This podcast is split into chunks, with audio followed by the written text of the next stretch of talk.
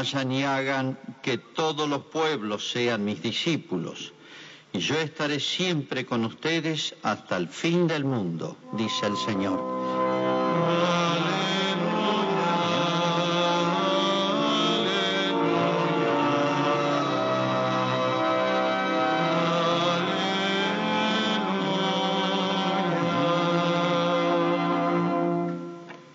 El Señor esté con ustedes. Y con tu espíritu. Evangelio de nuestro Señor Jesucristo según San Mateo. Gloria a ti, Señor. Después de la resurrección del Señor, los once discípulos fueron a Galilea, a la montaña donde Jesús los había citado. Al verlo, se postraron delante de él. Sin embargo, algunos todavía dudaron. Acercándose Jesús les dijo, yo he recibido todo poder en el cielo y en la tierra. Vayan y hagan que todos los pueblos sean mis discípulos, bautizándolos en el nombre del Padre y del Hijo y del Espíritu Santo, enseñándoles a cumplir todo lo que yo les he mandado. Y yo estaré con ustedes todos los días hasta el fin del mundo. Es palabra del Señor. Gloria a ti, Señor Jesús.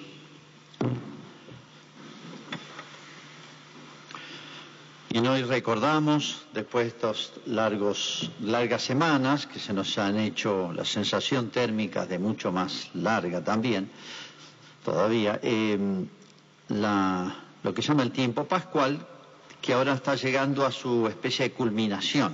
¿m? Es todo un tiempo que tiene una culminación, tiene un fin, un redondeo y vendría a ser la ascensión de Cristo, que es la fiesta de hoy, que en realidad tendría que ser el jueves, pero se pasa al domingo por razones de prácticas, ¿no? Porque el jueves antiguamente era feriado, el día que se recordaba la ascensión. Bueno, después los apóstoles van a hacer una novena, y de ahí vienen las novenas, esa costumbre es bíblica, es apostólica, se la enseñó Cristo. Esperen nueve días esa misteriosa promesa que es la del Espíritu Santo. Y aquí se las anuncia, en el texto que he leído hoy, habla que seréis bautizados en el Espíritu Santo, recibiréis la fuerza de lo alto. Los apóstoles creo que no han entendido bien de qué se trataba, porque hasta esta altura, miren que Jesús los acompañó, todavía no entendían bien todo. Van a terminar de entenderlo con la venida del Espíritu Santo y ya vamos a ver por qué. Pero bueno, este episodio me recuerda una vieja anécdota que algunos recordarán, cuando el primer eh,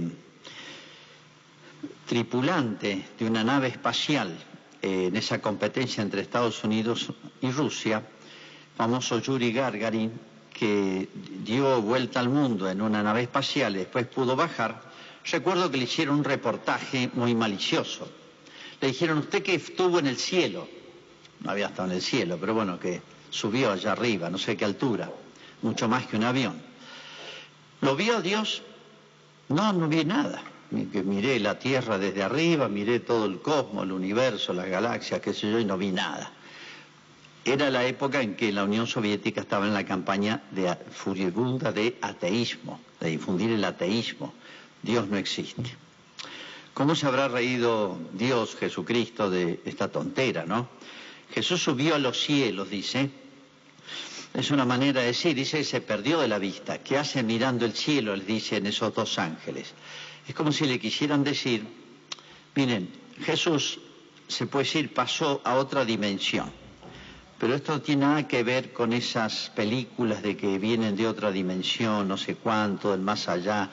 Bueno, o sea, Jesús, que es Dios, es la segunda persona de la Santísima Trinidad, es una de las tres personas divinas, es Dios Él. ¿eh? La naturaleza divina es espiritual. Naturaleza divina es espiritual. ¿Qué significa? Espiritual significa que es superior a las cosas que se pueden percibir por los sentidos.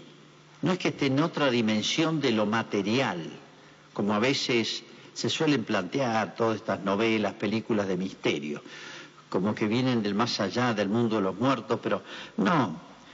Cristo, como Dios, Dios es espíritu, dice el Escrito. Espíritu significa que no tiene cuerpo, no tiene corporeidad, que no lo van a poder captar por los sentidos ni por ningún aparato, un telescopio, este, por más que la tecnología crezca y pueda percibir lo más lejano o lo más este, microcósmico, bueno, jamás va a ser percibido porque está en otro nivel de perfección, nivel de ser. ¿eh? que es el ser espiritual, que está por encima de lo material. Lo material es lo mínimo en el orden de la perfección de los seres. Lo material es lo mínimo, lo corpóreo, ¿no? lo que se percibe por los sentidos. ¿Qué significó la resurrección de Cristo? Bueno, ya lo hemos venido viendo, pero lo repaso porque es importante unirlo a este misterio. La resurrección de Cristo significa, bueno, que asumió la naturaleza humana, nosotros estamos condenados a sufrir y morir, por una vieja herencia que arrastramos todos y él quiso eh, compartir con nosotros eso. Pero, por así decir, compartió eso para capitalizar, por así decir, hacer punta, digamos. Capitalizar es la palabra que usa San Pablo. ¿eh? Para él, que tuvo una verdadera naturaleza humana, eh, venció la muerte, por así decir, venció el dolor y la muerte, podemos decir. Y resucitó. Por eso la resurrección de Cristo es un hecho muy trascendente, no solamente significativo, sino que tiene un influjo extraordinario. Aunque resuciten todos los muertos del cementerio de, la ciudad más grande del mundo, no se puede comparar a la resurrección de Cristo. Porque Cristo se constituye como una cabeza. O sea, nosotros, al unirnos a Cristo, nos pegamos a Él y participamos o vamos a participar, falta un tiempito, tenemos que pasar por la muerte, pasar por una estadía en el cementerio y después engancharnos a Cristo. Pero ya estamos unidos en el alma por la fe, la esperanza y la caridad, que nos unen a Cristo. Pero vamos a ver un poquito lo que pasó, el plan de Cristo. El plan de Cristo no lo frustró nadie. Los romanos tenían sus planes, los judíos tenían sus planes, eran muchos, eh, se puede decir, se complotaron, se puede decir, es más, se unieron los romanos y los judíos, Herodes, Pilato, todos que estaban peleados. Bueno, pero Dios se ríe de los planes de los hombres, ¿no? Cristo cumplió exactamente lo que tenía previsto. Pasó por la pasión, todo voluntariamente, se apareció durante 40 días, como dice la Escritura. Estos 40 días normalmente se aparecía los domingos, de ahí que nosotros celebremos el domingo. El domingo sea un día especial. ¿Y, por qué la misa el domingo y la santificación del domingo y el descanso del domingo? Que bueno, se entiende y se respeta bastante poco. Si no entendemos a Cristo, no vamos a entender nunca el domingo, el sentido del domingo. No es simplemente no trabajar, es llenarlo de algo en el pensamiento y en el alma más importante. Se apareció 40 días y dice en los textos que he leído, dice, ¿de qué hablaban? Uno dice, si, si, si, si aparece mi madre, mi padre que han fallecido, no sé, uno hablaría millones de temas. Lo primero que le preguntaría es cómo eche la cosa allá. Bueno, no sé. Esto no ha pasado, así que bueno, pero ¿de qué les hablaba Jesús? Porque Jesús es el que ponía el tema, de, por así, de la conversación. Parece que se aparecía los domingos pues a los ocho días, a los ocho días, no quita que se haya aparecido en la semana, pero bueno, los datos que tenemos son esos. Se aparecía y dice, hablaba del reino de Dios. Hablaba del reino de Dios. ¿Qué significa el reino de Dios o reino de los cielos?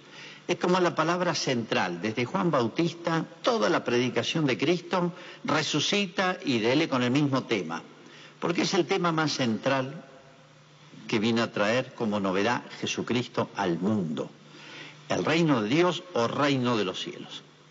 Se puede decir que la esencia de la vida cristiana es aspirar, eh, buscar, con la ayuda del Espíritu Santo, el reino de Dios o el reino de los cielos. ¿Y qué significa esto?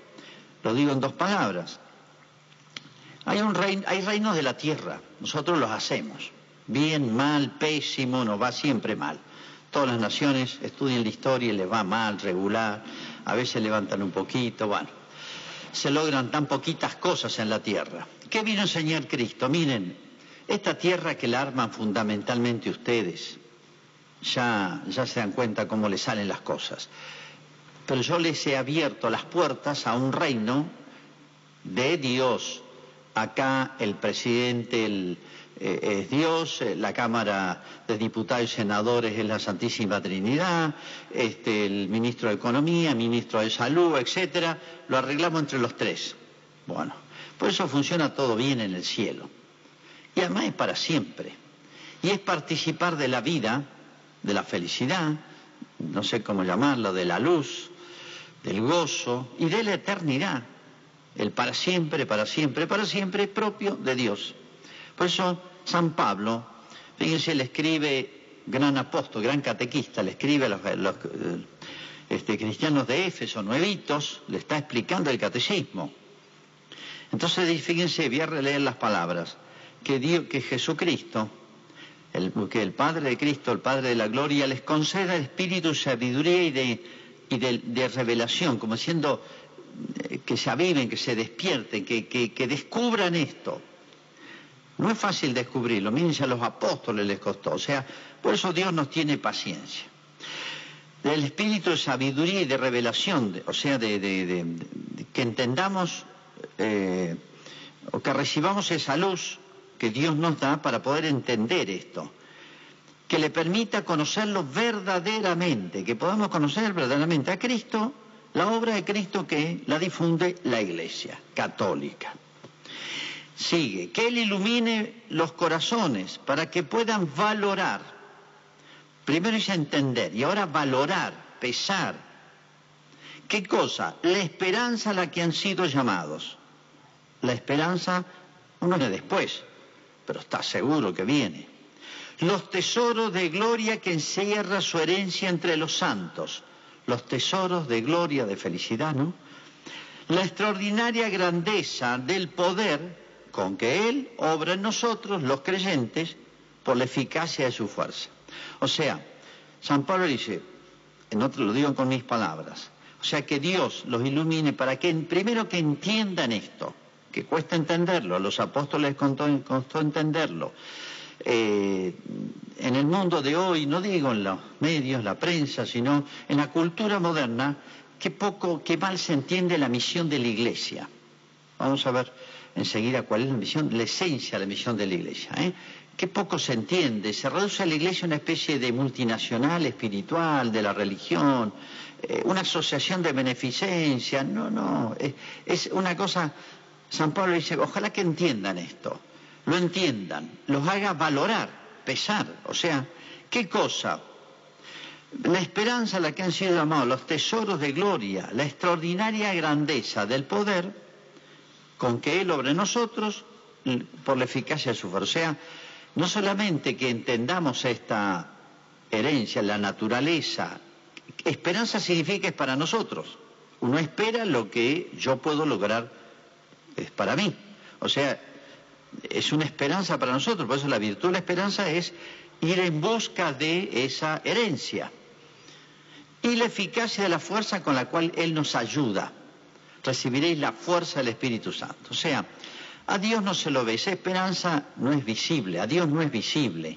La gracia del Espíritu Santo no se ve, no se siente. O sea, este, este astronauta encaró mal, encaró por otro lado, o sea, totalmente, no entendió nada. Bueno, entonces, hablaba del reino de Dios, o sea, esto es la esencia. Por eso dice que era casi Cristo como monotemático, les explicó esto. Les tiene que haber vuelto a explicar casi todas las parábolas, las frases, etcétera, pero está centrado en esto. Y me interesa que quede bien claro esto, la esencia de lo que enseña la Iglesia, de lo que tiene la Iglesia, de lo que difunde la Iglesia, del sentido de existencia de la Iglesia, no es la beneficencia, eh, no es este, eh, atender eh, el hambre del mundo, ni los que no tienen techo, etcétera, por más que muchos sacerdotes y muchas órdenes religiosas se dediquen a hacer caridad con enfermos, con pobres, etcétera, sino la esencia es lo va a decir enseguida Cristo, eh, difundir esto, continuar la obra de Cristo, hacer partícipe de esto que dejó Cristo a toda la humanidad, que es muchísimo más, no digo cien veces más, ni mil veces más, infinitamente más. Por eso la tarea y la misión de la Iglesia es la más alta de la sociedad, es la más alta. La sociedad tiene distintas sectores con distintas tareas. Están los que hacen producir la tierra, la industria, las artesanías, la, salud, la defensa, la seguridad, el gobierno político, la legislación. Hay muchas tareas en la sociedad. Y una es la de la iglesia. Los sacerdotes somos uno de los encargados. Pero la iglesia, de alguna manera, nos hacemos cargo todos, ¿no? Todos ponemos el hombro, cada uno desde su lugar. Bueno, vamos un pasito más dice que comió por última vez. Fíjense un detalle humano, que Cristo lo repite. ¿Se acuerdan cómo empezó la vida pública Jesús? ¿Cuál fue lo, primero para hacerse conocer? Las bodas de Caná. Una, no un almuercito ni una cenita, sino una fiesta de una semana que duraba. Ahí hizo el milagro y se dio a conocer. Una comida, una fiesta. La despedida de Cristo antes de morir, ¿qué fue? La última cena. ¿Mm? Comieron, sí, era un cena ritual religiosa. Y ahora, esta sí que es la última cena, última, última. ¿Mm? Este, porque dice, comió con ellos por última vez. No sabemos si fue almuerzo o cena, pero no tiene importancia eso, pero comió. Fíjense el, el detalle humano. La comida, con todo lo que lleva consigo, es un acto humano y es tan humano y que se ha perdido tanto también. Eh, las, bueno, no solamente ahora, porque estamos todos este, encerrados, presos, cada uno en su casa, sino también cómo se ha perdido por la televisión. Se come junto físicamente, pero a veces no. Entonces, qué importante es ese detalle para la familia del domingo, las fiestas, etcétera, el, reunirse. Humanamente lo necesitamos. ¿eh? Y fíjese otro detalle, cuando Jesús en la tercera aparición, volviendo un poquito para atrás, eh, realiza esa pesca milagrosa por indicación de Jesús. ¿Se acuerdan? Los apóstoles no habían pescado nada, dice, tiren a la derecha. Y pescaron 153 peces grandes. Vengan a la orilla. Y Jesús lo estaba esperando con una, diga, acá sí fue un desayuno. Dice, tenía unos peces asados y pan. Detalle humano. Es verdad que tiene una significación eso, y esto también, pero es un detalle humano. Como diciendo el cristianismo, no es que busque las cosas espirituales, sobrenaturales y olvide las humanas. Humaniza más lo humano. Bueno, detalles. Comió por última vez. Y otra referencia, estas comidas físicas, reales, porque comían. Y se acuerdan cuando Cristo, una de las apariciones, que creían que era un fantasma, y dice, denme de comer. Un fantasma no come, yo voy a comer. Bueno, después eh, a la misa la llamaron la fracción del pan, porque la misa se instituyó en la última cena, pero ahora va a ser una especie de comida donde lo importante no es lo que consumamos de comida y bebida, el pan y el vino consagrados, sino tiene un sentido espiritual. ¿eh? Pero esa comida material, de alguna manera, me ayuda a entender esta comida espiritual, ¿no? Es una figura, un signo. Bien, y en esa comida habrán charlado bueno, tantas cosas, no sé. Pero acá Jesús le dice dos cosas importantes que se la registra. Una, no se vayan de Jerusalén. Jesús tiene una mala experiencia, porque Jerusalén no es el lugar propio de los apóstoles, no es su tierra. Es como si todos los apóstoles eran del interior. Y eh, Jerusalén era la capital, y entre los del interior y la capital, sobre todo Galilea, no se llevaban bien, les costaba. Entonces, por una larga cuestión histórica. Y por eso los apóstoles no les gustaba estar en Jerusalén. ¿Se acuerdan? Los discípulos de Maús se iban yendo y Jesús lo hizo volver. Bueno, quédense en Jerusalén. ¿Por qué? Jerusalén era la ciudad sagrada, donde estaba el templo, el único templo. Era un símbolo de Cristo y de la iglesia. ¿eh? Por eso, ahí yo tengo que morir en Jerusalén, dice Cristo. Como decir, ese lugar santo que había sido, de alguna manera, puedo decirlo, eh, este, avanzado por el demonio, por el espíritu, el mal, eh, eh, ahí es donde lo, entregan a Cristo, la dirigencia de Israel, casi toda, no toda.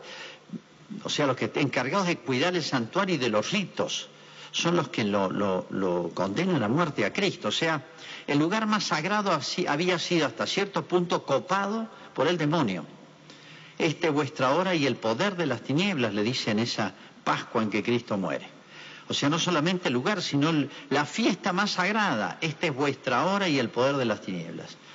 Fue lo máximo que logró el demonio, porque Dios se lo permitió, porque del mal iba a sacar un bien enorme, que era la ofrenda de Cristo, la muerte de Cristo ofrecida y la resurrección de Cristo. Por eso Cristo tenía que vencer en Jerusalén, porque al demonio no hay que dejarle nada, no merece nada, no hay que darle nada. Ahí tiene que triunfar este, Dios. Y ahí triunfó Cristo con su resurrección. Y ahí tienen que triunfar ustedes, le dice Cristo. Quédense en Jerusalén, no se achiquen. Y desde aquí hay que difundir al mundo todo lo que tengo para la herencia. Por eso, pero les dice, quédense en Jerusalén, pero esperen la promesa del Espíritu Santo. Una novena, y es lo que vamos a recordar el domingo próximo. Pero después no sabemos qué pasó, si fue almuerzo, cena, al día siguiente, pero da un salto los, los evangelistas, los autores sagrados, y nos dicen que los convocó en un lugar que se reconoce en Jerusalén, que era un lugar donde se llamaba también Galilea, porque ahí era una zona como que los galileos, que eran de la provincia del interior, tenían su, un terreno, un territorio donde iban a parar. Los convocó ahí eran todos galileos ellos, la zona de Galilea, como decir una provincia, como decir Cuyo. Bueno, y dice que se le acercó, los convocó, en un momento apareció, se le acercó y se despide, ahora sí. Y fíjense, acá no, hay una palabra de más. Primero él dice, se me ha dado todo poder en el cielo y en la tierra. O sea, tengo autoridad en el universo entero. No solamente mi cuerpito está ha vencido a la muerte y al malo, el demonio, que es Señor de la muerte, sino tengo poder en todo el universo. En el cielo y en la tierra significan todo, en el lenguaje de ellos. ¿no? Y les da un mandato. Vayan por todo el mundo, hagan tres cosas. Acá está la misión de la iglesia. De aquí sacó la iglesia en qué tiene que meterse. Enseñen lo que yo he enseñado. O sea, transmitan lo que yo he enseñado. No lo entendieron del todo, no importa, lo van a terminar de entender cuando venga esa ayuda, esa fuerza, esa luz del Espíritu Santo. Pero enseñe lo que yo he enseñado. La misión de la iglesia primera, enseñar. Primera misión de la iglesia, enseñar. ¿Enseñar qué? Lo que enseñó Jesucristo. Todo lo que decía San Pablo. Ojalá entiendan lo que le enseñó Cristo. Y ahí van a descubrir la esperanza. Segundo, los sacramentos. Acá dice el bautismo porque por ahí se arranca. Segunda cosa importante, los sacramentos. Los sacramentos que son acciones de Cristo a través del sacerdote. La enseñanza de la iglesia es la de Cristo a través del sacerdote, del catequista, del papá, del mamá, de la abuela, del que sea. Enseñanza de Cristo. ¿Qué son los sacramentos? Acciones de Cristo. Cuando yo bautizo, bautiza a Cristo a través mío. Cuando yo celebro la misa, celebra a Cristo a través del sacerdote. Y en tercer lugar, enséñenle a cumplir lo que les he mandado. O sea, hay que llevar en la vida una conducta, hay una moral cristiana, un estilo de vida, una manera de pensar y una manera de obrar en cristiano. Todo esto, entender el cristianismo, asimilar los sacramentos o dejarse ayudar por Cristo en los sacramentos y cumplir, les va a dar fuerza. Eh, eh, San Pablo dice que el Espíritu Santo nos da fuerza para poder cumplir y de manera hasta heroica que es el martirio. De manera que no estamos solos, necesitamos una ayuda para pensar bien en cristiano, para iluminar la inteligencia, abrir la inteligencia, como dice en otro lugar. Jesús les abrió la inteligencia. O sea, ser cristiano, tener fe, aceptar las enseñanzas de Cristo, ser abierto. Muchas veces nos acusan los cristianos ser cerrados. Perdón, es al revés. Dice, les abrió la inteligencia para que comprendieran las escrituras. O sea, la fe, la gracia de Dios, cuando aterriza, cuando toca la inteligencia, la abre. O sea, el ser humano más abierto a entender todo en profundidad es el cristiano, el que se deja iluminar por el Espíritu Santo. Y no basta eso, sino que la conducta humana, para ser recta, buena, mejor, crecer, no alcanza las fuerzas humanas. Necesitamos la ayuda del Espíritu Santo. Por eso Cristo dejó bien provista a la iglesia, una enseñanza que la iglesia no puede cambiar sino transmitir íntegro. Entonces, si alguien se enoja con algunas enseñanzas de la iglesia, yo les digo, mira, no te le agarres conmigo. Anda a discutirle a Dios, anda a discutirle a Cristo. Semana pasada las Naciones Unidas sacó, no sé, una declaración, no sé qué es, reprochando, más que reprochando, cuestionando la enseñanza de la Iglesia Católica y de las religiones cristianas porque van contra los derechos humanos, porque no acepta la ideología de género, la homosexualidad, etcétera, etcétera. Bien, las Naciones Unidas se meten contra la Santísima Trinidad. No sé cómo les va a ir, pero no se los recomiendo que se metan a cuestionarle a Dios. No se las agarran con, el cura, con el papa, con el obispo del lugar, ni con se le están agarrando contra la Santísima Trinidad. Entonces, lo que enseña la Iglesia es lo que trajo Cristo al cielo, el Maestro. los sacramentos son acciones de Cristo a través del sacerdote. Cuando el sacerdote dice, yo te absuelvo, absuelve Cristo a través del sacerdote. Y la enseñanza de Cristo moral no va contra los derechos humanos, no va al revés, plenifica al hombre. Le van a enseñar a Cristo le va a enseñar a Cristo qué es el hombre, qué es lo que le hace bien al hombre, cuál es la conducta que nos humaniza, que nos perfecciona, que nos planifica, que hace este mundo, nuestra vida, nuestra familia, nuestra sociedad, todo más humano. Le van a enseñar a Cristo, que es creador del hombre como Dios. Bueno, es el triple mandato. ¿eh? Pero la iglesia transmite, repito, lo que viene de Cristo. ¿A dónde? Esto era el qué. Ya con eso los apóstoles, la verdad es que ha sido un shock para ellos. Ahora tenemos que ser lo mismo que hacía Jesús. Sí, nosotros, que no entendían. Esperen, van a recibir una ayudita. ¿A dónde? Jerusalén, Samaria, que era un pueblo intermedio, un grupo mixto, era judío y no judío, se odiaban con los judíos, bueno, pero los manda ahí también a ser apostolado hasta los confines de la tierra. Otra locura. O sea, acá hay dos temas que los han dejado los apóstoles choqueados. Primero, lo que tienen que transmitir. Y segundo, ¿dónde? Empezando acá, Israel lo barren todo y hasta los confines de la tierra. O sea, sin límites. ¿Por qué? Porque todo es de Cristo. ¿Y por qué? Porque todos los hombres están invitados. Nadie se puede quejar. O sea, la misión de la Iglesia universal la extensión hacia todos los hombres de todos los lugares, de todas las naciones, no es una especie de proselitismo, porque la Iglesia quiere, como los políticos quieren voto, hacen proselitismo, ¿para qué? Para atornillarse en el poder.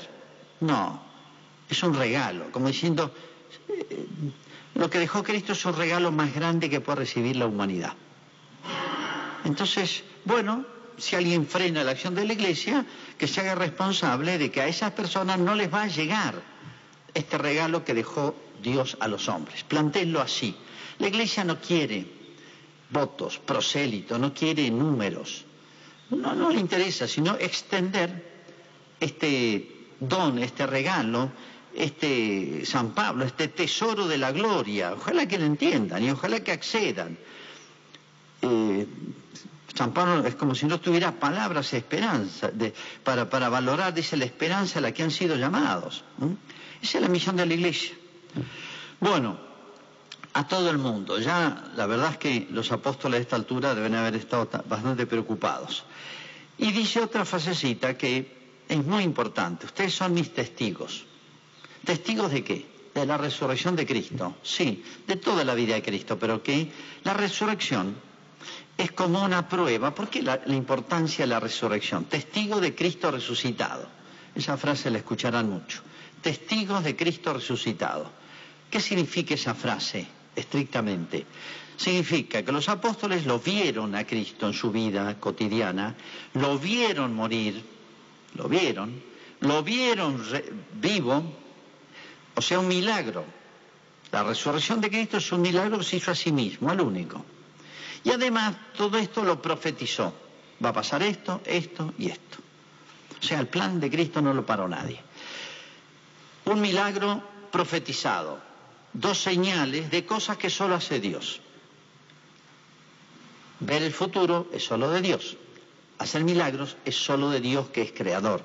Como diciendo, todo esto gigante que les pido, esta autoridad que les concedo, esta responsabilidad son como embajadores míos de algo tan importante, tan nuevo, tan grande, tan que supera todas las religiones de la antigüedad. Pobre, las religiones antiguas se planteaban si el hombre puede participar de la vida de los dioses y puede vencer la muerte que los aterrorizaba, inventaban un montón de ritos, pero no, no daban con el clavo, porque bueno, eso vino a aclararlo Jesús. Así que imagínense, todo esto es tan nuevo en la humanidad. Entonces alguien le pregunta, podía preguntar a los apóstoles, ¿dónde sacaste todo eso? Vos estás ofreciendo algo, ¿y quién sos vos para ofrecerme el cielo, la eternidad y todo eso? Yo soy testigo. ¿Cuál es el argumento último? ¿Cuál es el respaldo de la iglesia? De los apóstoles y de la iglesia. Miren, somos testigos de que alguien que hizo cosas que solo hace Dios, por lo tanto esto tiene respaldo divino, tiene garantía de fábrica, dicen algunos productos. Esto es de marca. Esta marca no falla, porque la marca ya está acreditada. Bueno, la marca de la iglesia acreditada es Cristo que mostró, nos mostró, nos dio señales de cosas que solo hace Dios. ¿eh? Y es ver el futuro y el milagro y, que nadie pueda parar la acción de Cristo. Los apóstoles son testigos de esto, lo vieron, y la iglesia transmite este testimonio, y nosotros también. Bueno, dice que quedaron mirando al cielo, y los ángeles dijeron, ¿qué hacen mirando al cielo? Fíjense, y termino aquí, dos cosas quedaron en el alma de los apóstoles, yo creo, marcadas tienen que haber charlado mucho estos nueve días que le quedan hasta recibir ese misterioso Espíritu Santo y esa misteriosa acción. Una, la tarea que les dio. Che, ¿y ahora cómo hacemos? ¿A dónde vas vos? ¿Cómo nos repartimos? Los cuatro puntos, las naciones del mundo, somos doce. Éramos, eh, eh, peor que dos, eran once. Después van a tener que completar el número con otro. Somos doce. El mundo, los cuatro puntos cardinales y tantas naciones. Vamos de a dos, de a uno ¿Qué, libreto llevamos? ¿Qué va a enseñar vos? ¿Por dónde empezamos? ¿Qué le decimos a la gente? Plántese todo lo que se habrán planteado los apóstoles. Todo eso se lo resolvió después el Espíritu Santo. Pero un gran tema, la misión. Vamos a tener que separarnos e ir hacia todos los puntos cardinales, hacia todo el mundo. Porque lo que nos encargó Jesús lo vamos a hacer. Nadie dudaba de eso. Y por otro lado, mirando al cielo, las promesas mirando al cielo, sí, mirando al cielo, es la, otra mirada que tiene la iglesia. La, primera mirada de la iglesia, por así decir, o una de las miradas de la iglesia es hacia el cielo, hacia esa esperanza que dice San Pablo. Se llama esperanza con mayúsculas, ¿no? De la eternidad. Y la otra mirada hacia los hombres, hacia los confines del mundo. Porque la, la misión de Cristo, la esencia, la misión de la Cristo, inviten a todo el mundo a esta este, gran fiesta del cielo. Esto es para todos, ¿eh? así que les encargo que lo difundan a todos los hombres. ¿eh? Y por así decir una tercera mirada, Jesús va a volver, este que han visto partir va a volver. ¿Para qué? Para consumar un detalle, que es los cielos nuevos y la tierra nueva. ¿eh? Cielos nuevos y tierra nueva. El cosmos va a ser restaurado, glorificado, no sabemos exactamente cómo va a ser. O sea, por eso en la misa decimos, anunciamos tu muerte, proclamamos tu resurrección, ven Señor Jesús. ¿Eh? Venga tu reino, decimos el Padre nuestro. La Iglesia también piensa que aunque los tiempos sean malos y sean peor, y a veces el mal parece dominar en el mundo, la última palabra, no solamente ahí, en la Iglesia, entre los apóstoles, entre una minoría, eh, eh, se, se, planificó, se, se mostró la acción divina, sino que se va a después manifestar en el mundo entero. Justicia en el juicio final y este mundo echado a perder por el hombre, que no lo vamos a arreglar con normas ecológicas ni encuentros, no, lo va a arreglar Cristo el universo entero con su segunda venida y habrá cielos nuevos y tierra nueva. Pero lo va a arreglar Cristo. Así que no nos preocupemos demasiado por esas cosas. Esta es la gran convicción, la gran alegría del cristiano, que tenemos que profundizarla porque no es fácil entenderla así desde un saque y difundirla, ¿eh? porque las cosas buenas es bueno difundirlas. Hagamos la profesión de fe. Creo en Dios, Padre Todopoderoso.